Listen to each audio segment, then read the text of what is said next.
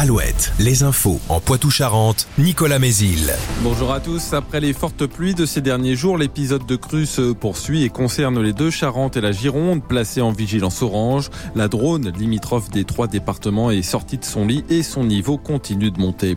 Un terrible accident de la route hier soir dans la Vienne, une collision entre un camion et deux voitures à la sortie de Lusignan en direction de Mel. Le bilan est très lourd. Une femme et une fillette de deux ans sont décédées. Une troisième personne est grièvement blessée trois autres sont plus légèrement atteintes. Les circonstances du drame sont encore très floues. Une enquête est en cours pour les éclaircir. Dans les Deux-Sèvres, plus de deux semaines après la disparition d'Erwan Blais à Montcoutan, sa famille a rencontré le juge d'instruction hier. Une équipe de cinq enquêteurs travaille à temps plein sur le dossier.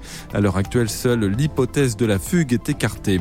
Le niveau 2 du plan blanc déclenché à l'hôpital de Sainte, l'établissement connaît des tensions importantes qui le contraignent à déprogrammer des interventions non urgentes et à rappeler du personnel en congé ou en repos.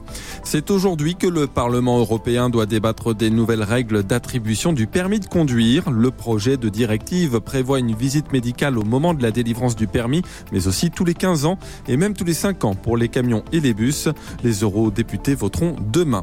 Emmanuel Macron n'exclut pas l'envoi de troupes occidentales en Ukraine. Le chef de l'État réunissait hier soir à l'Élysée plus d'une vingtaine d'alliés de l'Ukraine et il a évoqué cette hypothèse, précisant toutefois qu'il n'y avait pas de consensus consensus à ce sujet. Emmanuel Macron a également appelé à un sursaut pour assurer la défaite de la Russie.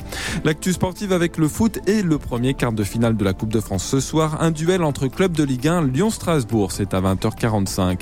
Enfin la météo, quelques gouttes encore actuellement sous un ciel bien gris, mais les averses devraient disparaître au fil des heures.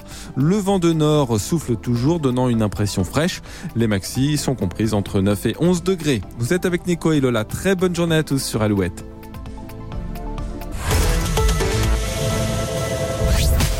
Le matin Alouette. Alouette. 6h, 10h.